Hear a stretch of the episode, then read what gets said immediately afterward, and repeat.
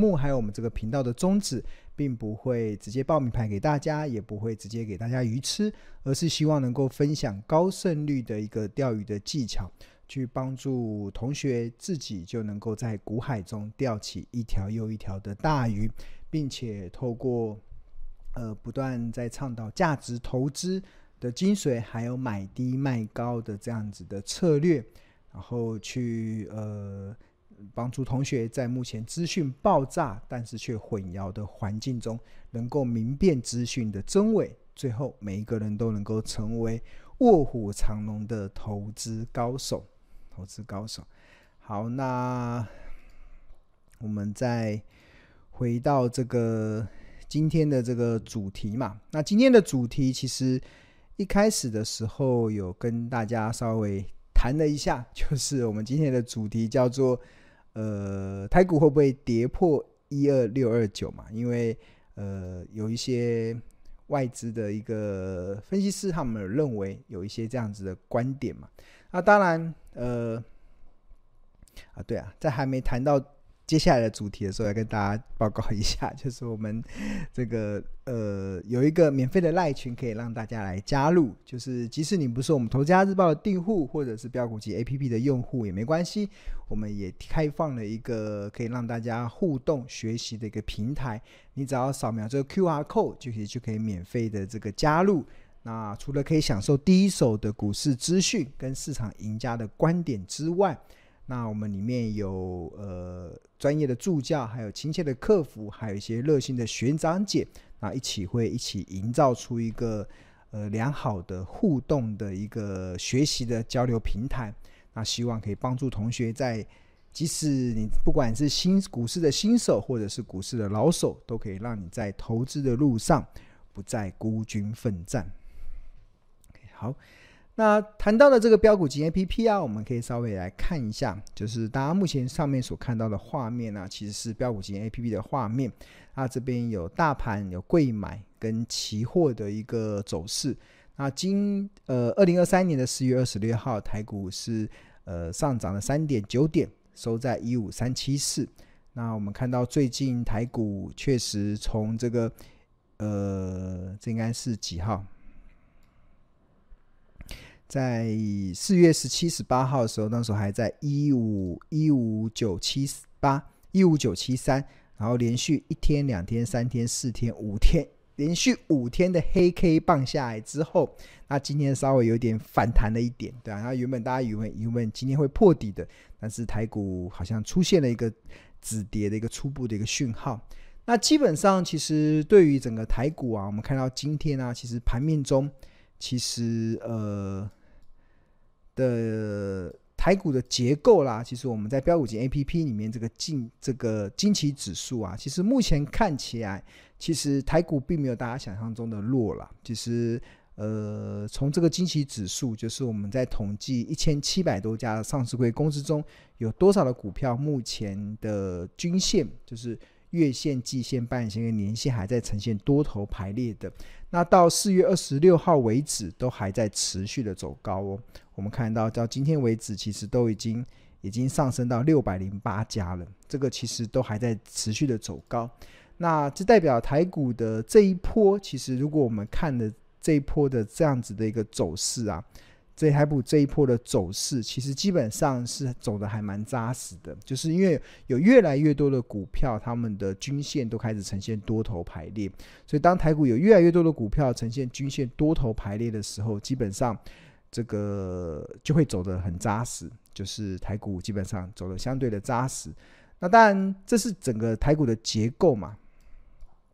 在这样子的结构的情况之下，那。呃，台股也该何去何从呢？当然，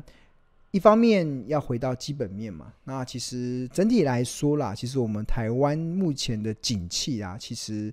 真的没有很好，对吧？我们看到这个国发会每个月都会公布我们现在目前的景气的对策灯号嘛。那这个景气的对策灯号有好几好多个综合的指标，有包含了像股价指数，有包含了海关的出口值。有包含了机械、电机设备的进口，还有这个货币总计 N1B，就我们刚才上一段节目跟大家讨论的这个 N1B 跟 N2 这个 N1B，另外还有工业生产指数，还有制造业的销售量指数，然后另外还有制造业的景气的呃景气的这个分数，另外还有非农就业的一个状况，还有批发零售跟餐饮的营业额。那大家有没有看到？就是它的分数啊，就是如果不好就是红蓝灯，那如果有低迷可能就黄蓝灯，然后如果很维持中立，大概就是绿灯。那如果很热就是黄红灯，那很非常热就是红灯。那大家有没有注意到二月份啊，基本上都除了股价指数在黄蓝灯之外，基本上其他的都是蓝灯啊，所以这也导致了我们。呃，二月份的景气对策灯号掉到只剩下十分，就是一路的蓝蓝蓝，这已经连续四个蓝灯了。在这样子的情况之下，然后呃，景气是出现了非常低迷的状况，然后但但但是呃，股价，但台股的股价却呈现这样往上走的。状况，那所以，所以这就导致了我们为什么说，其实这一波的台股的反弹称之为无稽之谈，所谓无稽之谈，就是其实基本面的表现没有很好，基本基本上去年的第四季台湾上市会公司的获利基本上是腰斩了一半，腰斩了一半，然后。那今年的第一季应该也非常难看，对啊，应该再再过几天，很多公司都开始公布第一季的财报了。像连这个我们的护国神山台积电都达不到他自己财测的低标，其实这么强的企业都达不到低标，其实大家应该就可以预预预期，其实今年第一季的财报会非常难看。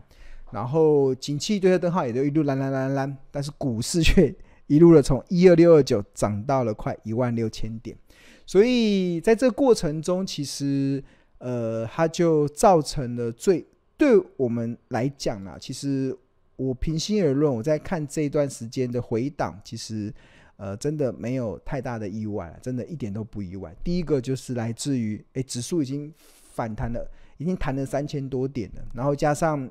基本面没有还没有这么好嘛，所以基本上。那第一个涨多了就会是需要时间休息啦，就像我们要爬山，一般我们要攻顶，不太可能一一口气攻顶嘛，爬到半山腰一定要休息，一定要等基本面跟上，对啊，那这呃一定要休息啊，就一开始就台股已经涨多，那第二个就是基本面要跟上嘛，那目前看起来基本面其实都还蛮差的，那今年的第一季的财报应该也会非常难看，所以这个台股这个低迷的状况至少会持续到。至少五月中旬过后，对啊，才有可能会有拨云见日的机会。那为什么是五月中旬呢？是因为我们上市柜公司的第一季财报规定是要在五月中旬以前公布完毕。所以，其实我在前两个礼拜的时候就有跟大家讲，接下来一个月，可能从四月中旬到五月中旬，大家对行情不要有太多的期待，因为第一个股价已经都涨上来了，很多的公司都已经涨到，对啊。都已经都已经涨到有时候天上去嘛，对啊，那基本上这个股价已经跑到前面去了，所以它必须得稍微休息一下。那第二个就要等基本面上去。那这个基本面大家不要期待有好的基本面，它一定是不好的基本面，它一定是要一个比较烂的财报。就像我们刚刚在分析这个 ABF 在板的星星，它公布了第一季的获利赚只赚两块多，哇，好烂好烂好烂好烂，但是。或许这个很烂很烂很烂的财报就有机会上演所谓的利空出尽的一个行情，对吧？然后这个我在等待就是利空来出尽。所谓的利空就是财报的利空，就是接下来如果没有比第一季更烂的财报，那这个这个台股的这个走势才会走得比较扎实了。那目前看起来应该整个台股目前还没有这样子的条件，所以。呃，需要一点时间。那这个时间可能少则一个月，长则可能需要三三到六个月，大家才慢慢的去消化的。所以基本上，大家对于目前的这样子的行情，就不用太过的去呃去去看待。但当然，所以我们才会开始建议同学要开始做资金的配置嘛。很多股票涨到了合理价，涨到了昂贵价，就要开始见好就收，要开始回收现金。那因为金融市场永远会有一些突起来的利空来打击多头的信心。好，那谈到了这个呃，在这样子的环境中啊，哇，现在已经九点十四分，我本来想讲一个伺服器的题的议题，那目前看起来好像不够时间。啊，没关系，我们回到另外一个，我觉得还有一个议题啦，对啊，还有一个议题，就是台股到这个地方嘛，那基本上其实呃呃要怎么去应应呢？基本上就你做好资金的配置，然后准备好现金。那另外还有要么要就是还有另外要投资，还要去寻找一些看有没有哪一些股票，它可能基本面还 OK，那股价也没有很贵，然后。一切都等待它有机会可以出现一波这个补涨的行情，对。那谈到了这个补涨的行情嘛，其实我觉得就不得不去讨论这个台湾的第二大的权值股。我刚才在上一在最最最近这段时间呐、其实我我有对整个台湾的两大全值股。做好了一个投资的八字真言，八字真言，对啊。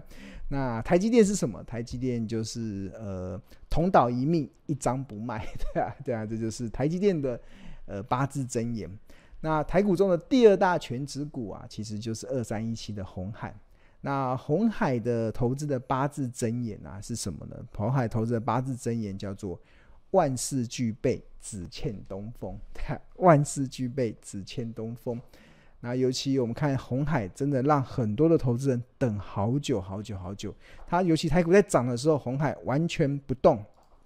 台股在跌的时候，好像红海也撑在这里。那红海还要等多久？那基本上，其实我对现阶段的红海呢，其实就八个字来形容嘛，叫做万事俱备，只欠东风。那为什么我认为万事俱备呢？是因为它很多的条件都代表了它好像整理快结束了。有几个面向来看呢、第一个面向其实就是从这个呃技术面的月 K D 指标，其实就可以看出一些端倪。那最近我在整理台红海的月 K D 指，呃，我在整理台股上市会公司的月 K D 指标，哪一些出现低档黄金交叉的时候，其实赫然的发现。三月底竟然有一档很重要的权重股红海，它也悄悄的出现在二十二黄金交叉的一个变化。那月 K D 在低档黄金交叉，其实代表了它前一波的股价从一三四点五跌到这个呃一百块以下的这空头走势啊，这个波段高达二十八 percent 的这个跌幅，可能已经即将进入了尾声。那甚至可以企图的有机会从原本的空头转向多头。那大家不要小看这个红海出现月 K D 低档黄金交叉所代表的意义，因为回顾上一次红海出现月 K D 在低档黄金交叉的时间点，可以追溯到二零一九年的二月份。大家有没有看到当时的这个红色的月 K 穿越这个绿色绿色的越低，呈现了这个黄金交叉，而且它是在低档，在十七这边呈现了黄金交叉。那一般而言啊，月 K D 它会出现低档啊，一定代表它股价跌了一大段，因为月 K D 它是代表的是过去这家公司九个月的最高价跟最低价所形成的一种技术指标嘛，所以它一旦它出现了低档，就代表它股价跌了一大段。那以红海来讲，它二零一九年二月份出现月 K D 在十七这边。因为它为什么会这么低？是因为它先前的股价从一二点五一路的跌到六十七，跌了四十五 percent，要跌这么多才有有机会月 K D 呈现在低档。但是，一旦月 K D 在低档开始呈现黄金交叉的时候，就代表它前一波这个空头走势即将被扭转。这个扭转扭转的时候，就有机会开启了一波多头的行情。那提醒大家，月 K D 是一个很长线的指标哦，它不是。用一个月一季在看整个股价的走势，而是需要花至少呃一年、两年甚至三年，才办法显现出那个月 K D 指标所代表的转折的效果。举例来说，像二零一九年二月份，当时的红海的月 K D 在十七附近黄金交叉，那时候收盘价是七十二点七，然后它一直到二零二一年的三月份，你看从二零一九年的二月到二零二一年的三月，将近快三年的时间哦，经历过二零二零、二零二一，呃，二零二零年、二零二一，将近两年的时间，它才走升到一百三十四点五，出现了波段高达八十五 percent 的涨幅，所以。大家基本上要对月 K D 要有一个基本的认识，就是月 K D 在低档一定代表股价跌了一大段，但是即使它出现了黄金交叉，低档的黄金交叉，它也只能说它的中长期的趋势即将有机会翻多。那翻多的过程，你不能用一个月一季来看，你必须得可能用一年、两年甚至三年的时间来衡量它的中长期的趋势。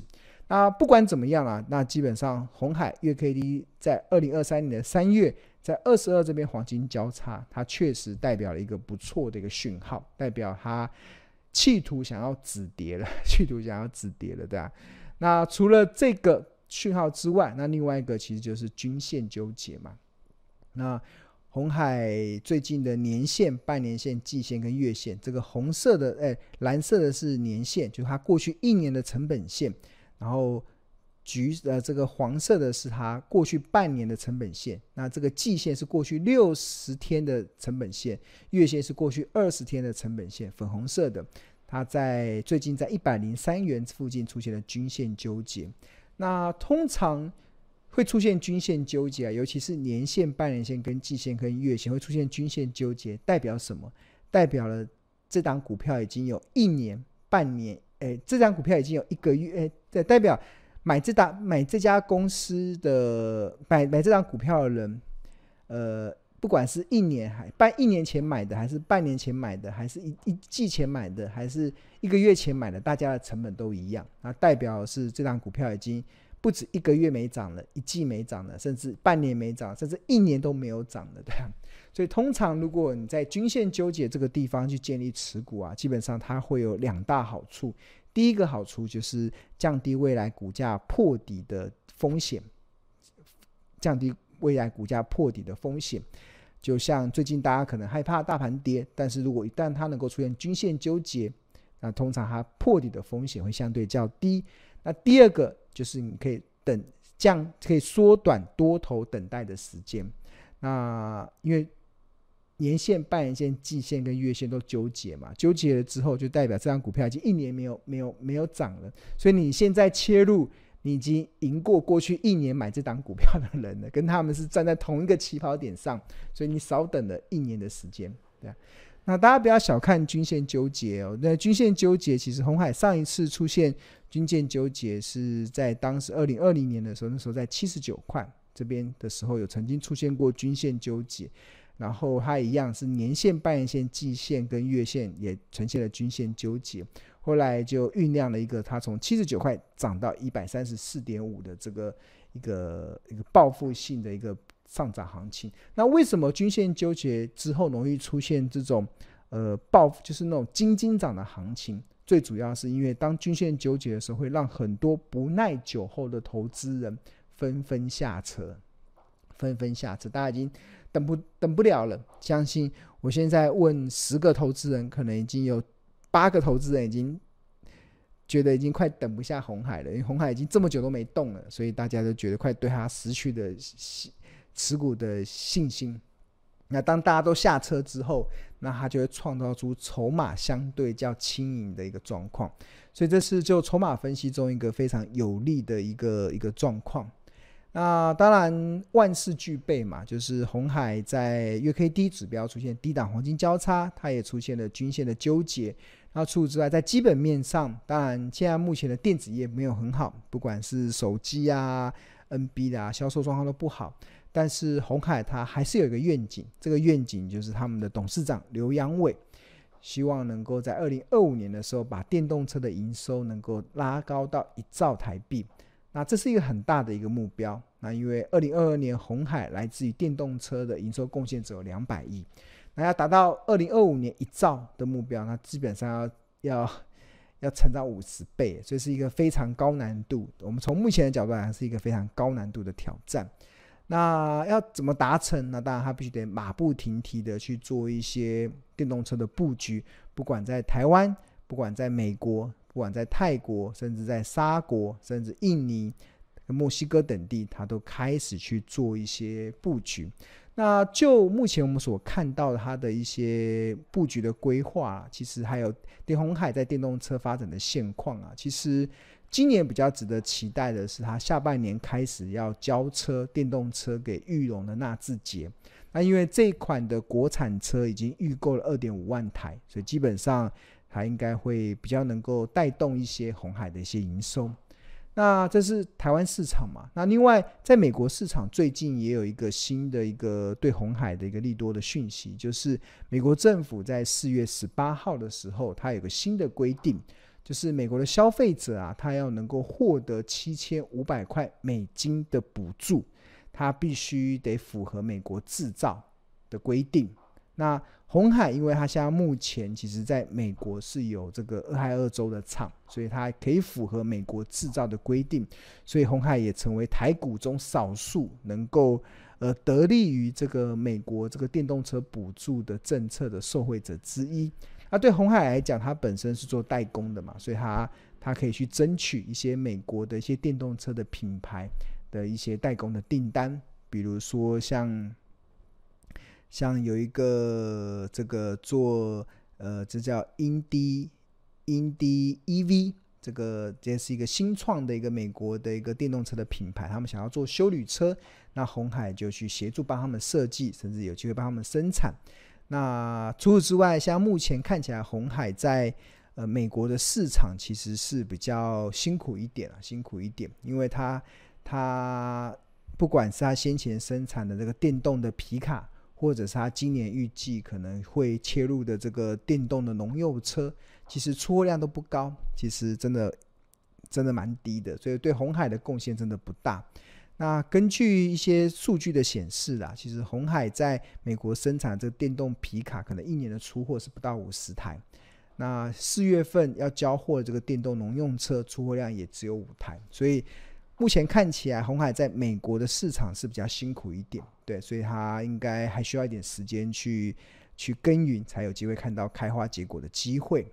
那反而比较值得期待是泰国厂，因为它的初期的年产量有五万台，然后会逐步的增加到十五万台，然后预计二零二四年会量产。那所以这个也是红海在。呃，二零二三年电动车的布局一个非常重要的，除了台湾的纳智捷之外，那明年的这个泰国厂，这个其实也会是攸关整个红海能不能带动电动车营收的很大的关键。所以台湾的这些其实只是要告诉大家，其实呃，我们现阶段呢、其实在看呃很多的投资的时候，那当然我一直跟大家报告就是。呃，我们在筛选股票的时候，我们会从一些指标来帮助我们筛选哪一些股票还具有低基期，哪一些股票可能筹码现在相对的比较干净。那再增加一些对未来营收的想象之后，那或许就可以提供一个大家去在现阶段布局的一个方向。那所以现阶段我对红海的评语其实就是八个字，叫做。万事俱备，只欠东风。那这个万事俱备包含了什么？第一个就是月 K D 指标在低档黄金交叉的均线、月月线、季线、半线、年个年线也在出现了均线纠结。那第三个，红海的本益比也很也也不高，它一年可以赚十块钱，目前股价也在一百块左右，所以本益比大概在十倍，所以跟台股很多本益比很高的公司来讲，它也是相对合理。那第四个，它的殖利率也不错。红海它今年预计会配发，我记得是五点四块的现金殖利率嘛，看一下。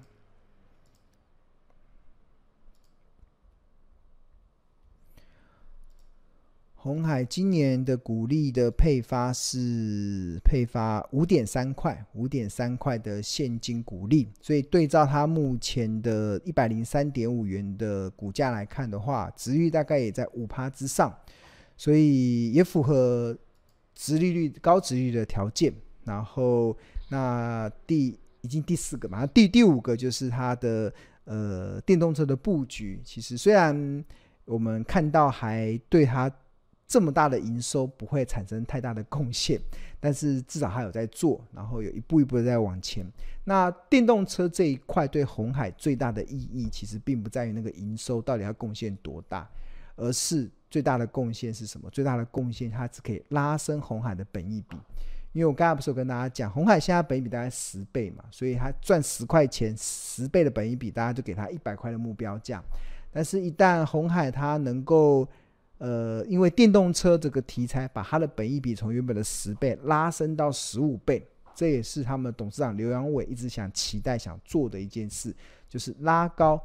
法人对红海的本一比的评价。所以，只要能从十倍的本一比拉高到十五倍。那红海的合理呃目标价可能就法红海法人的目标价就会从原本的一百块被拉升到一百五十块嘛，对？就是单单纯是本一比的拉升，所以红海要做的其实就是电动车这一块要呃虽然